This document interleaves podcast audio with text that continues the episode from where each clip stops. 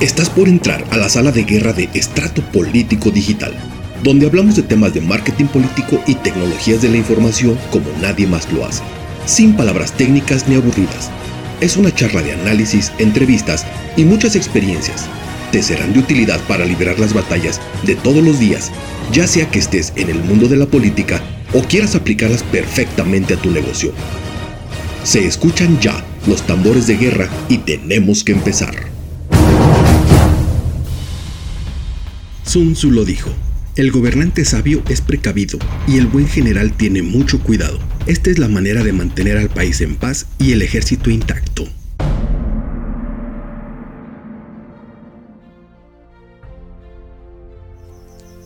Pues bien, este es el podcast número 3 de Estrato Político Digital y me gustaría platicar contigo acerca de cómo surge este podcast. Originalmente yo quería hablar de, de elecciones en tiempos de pandemia debido a la situación que estamos viviendo en nuestro país y en gran parte del mundo. Y la, OEA, que es la Organización de los Estados Americanos, emitió una guía para organizar elecciones en tiempos de pandemia. En este libro se tratan diferentes temas de, organización, de cómo llevar a cabo las, las elecciones en el marco de la famosa nueva normalidad. Y esta guía permite eh, analizar diferentes eh, escenarios para las elecciones que se van a llevar Todavía no sabemos cómo se van a, manejar o qué tanto acercamiento con las personas nos va a permitir tener la nueva normalidad eh, y las reglas sanitarias. Entonces las reglas para, este, para estas elecciones van a ser totalmente diferentes a como estamos acostumbrados.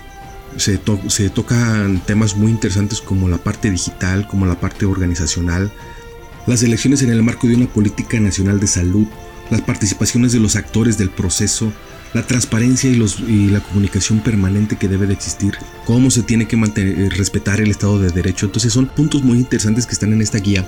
Pero en los podcasts que, estoy editando, al inicio de, de, ellos siempre meto un contexto histórico.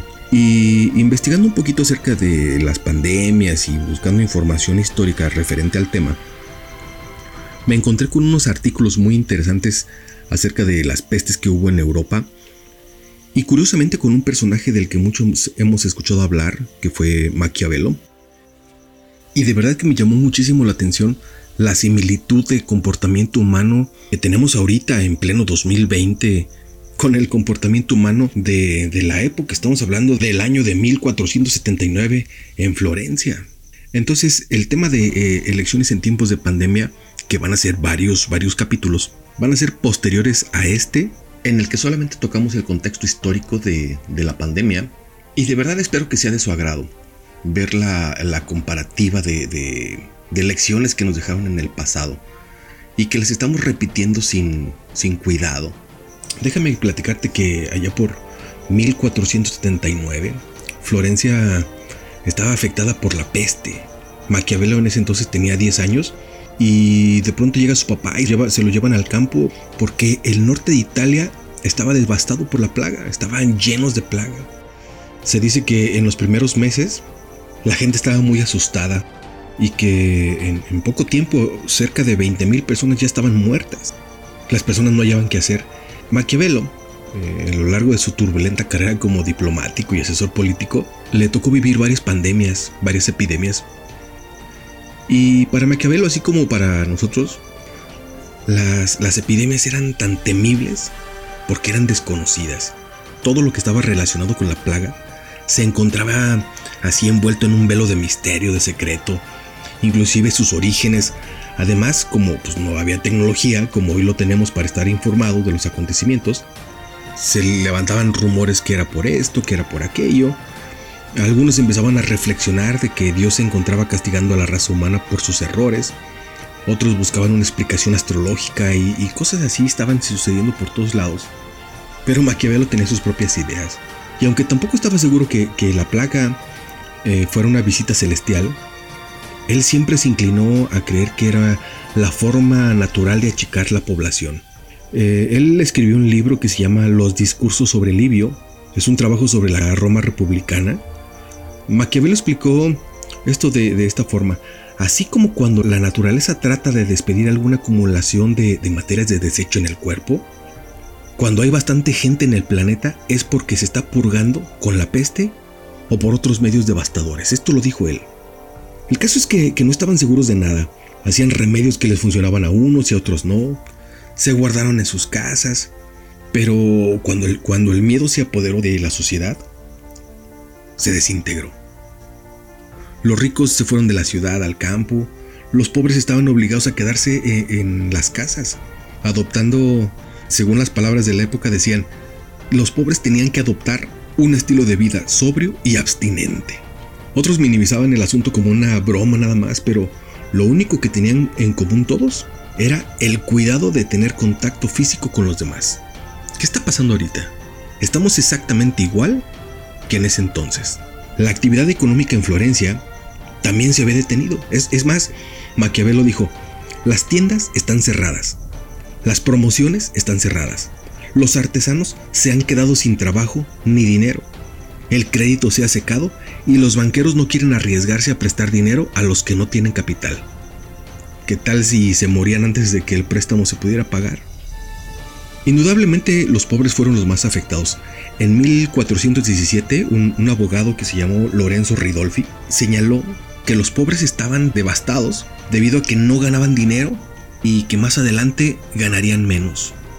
El gobierno de, Florencia trató de lidiar con esta situación y buscaban la mejor forma y se establecieron, fíjate, se establecieron hospitales de peste.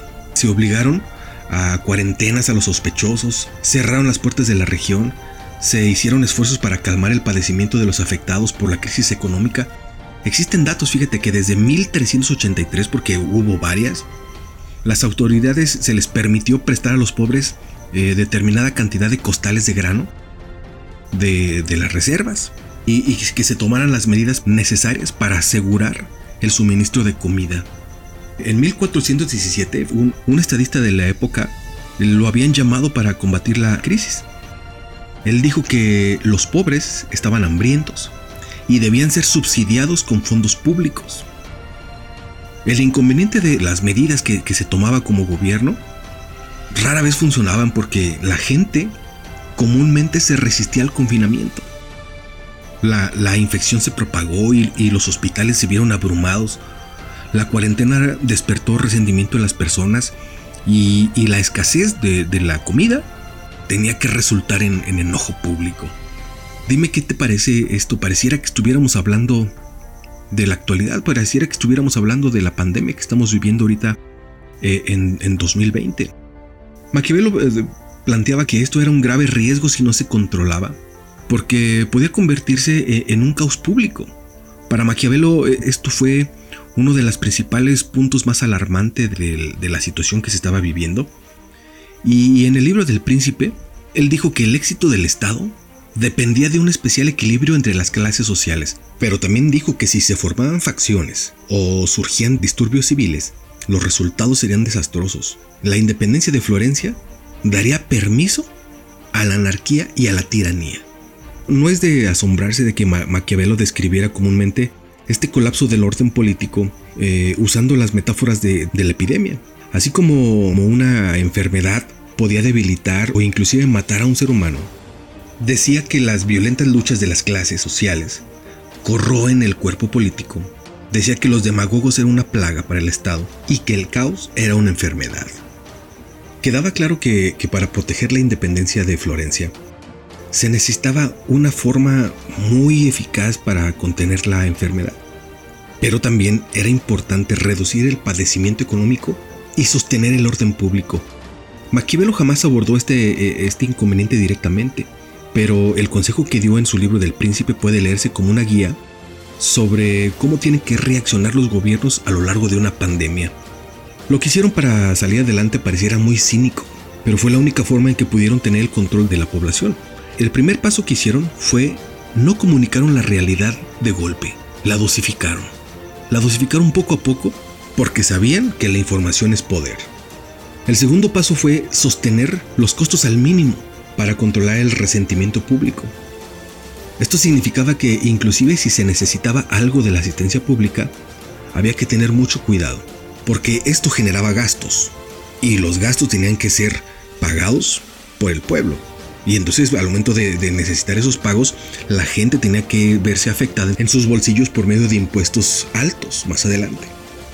Y el último paso, el último paso fue utilizar soldados para infundir miedo. ¿Para qué o por qué? Pues porque la gente ya no tenía miedo de andar en la calle. Ya habían estado guardados en su casa, según ellos, el, suficiente tiempo. Y ya lo que querían era salir a la calle. ¿A poco no se te hace conocido esta situación? Yo recuerdo al inicio de la pandemia, yo veía las noticias y veía las calles solas, vacías. Hoy hay más enfermos y la gente está en la calle. Hoy la situación está más grave que al inicio y hay más gente en la calle. Pero volvamos al tiempo de Maquiavelo. La única oportunidad que tenía el gobierno para combatir la enfermedad en ese entonces era castigar las infracciones con tanta dureza y que la gente tuviera realmente miedo de estar en la calle. Pero el punto más importante para Maquiavelo era que la agitación política estaba controlada. Como verás, fueron enseñanzas muy difíciles para la época y para toda la población. Pero posterior a esto, los, los gobiernos florentinos prestaron mucha atención en, las enseñanzas que le trajeron las pandemias pasadas. Y, en 1630, cuando volvió a ocurrir una peste, se realizaron encuestas para saber cuáles eran las necesidades de la región para poder suplir la comida y reducir todos los riesgos de salud.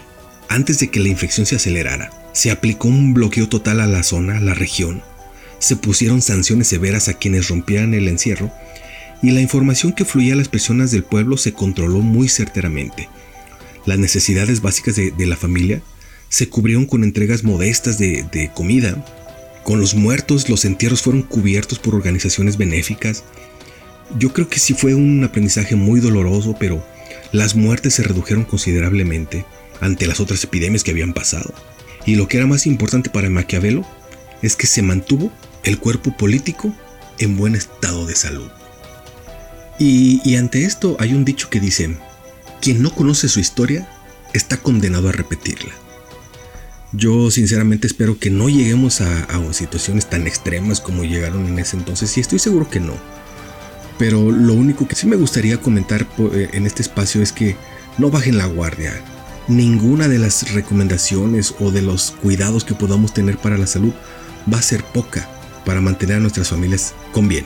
Y pues hasta aquí el podcast número 3 de Estrato Político Digital dejándolo como un preámbulo de los próximos capítulos que vamos a estar hablando de las elecciones en tiempos de pandemia, de la guía de la OEA, que es la Organización de los Estados Americanos, para realizar elecciones en tiempos de pandemia. Muchas gracias.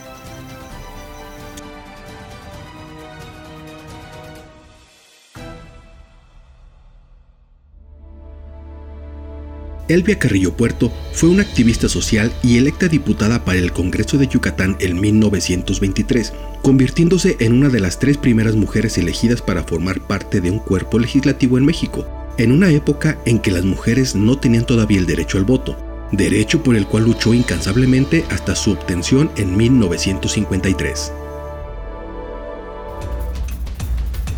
La frase, buscando el bien de nuestros semejantes, encontramos el nuestro Platón.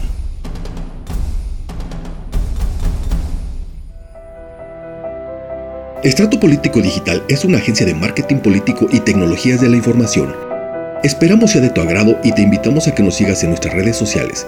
Encuéntranos como Estrato Político en Facebook, en Twitter como arroba estrato y en nuestra página de internet www.estratopolítico.com, en donde encontrarás también el blog del escribano, con interesantes artículos de comunicación política Muchas gracias.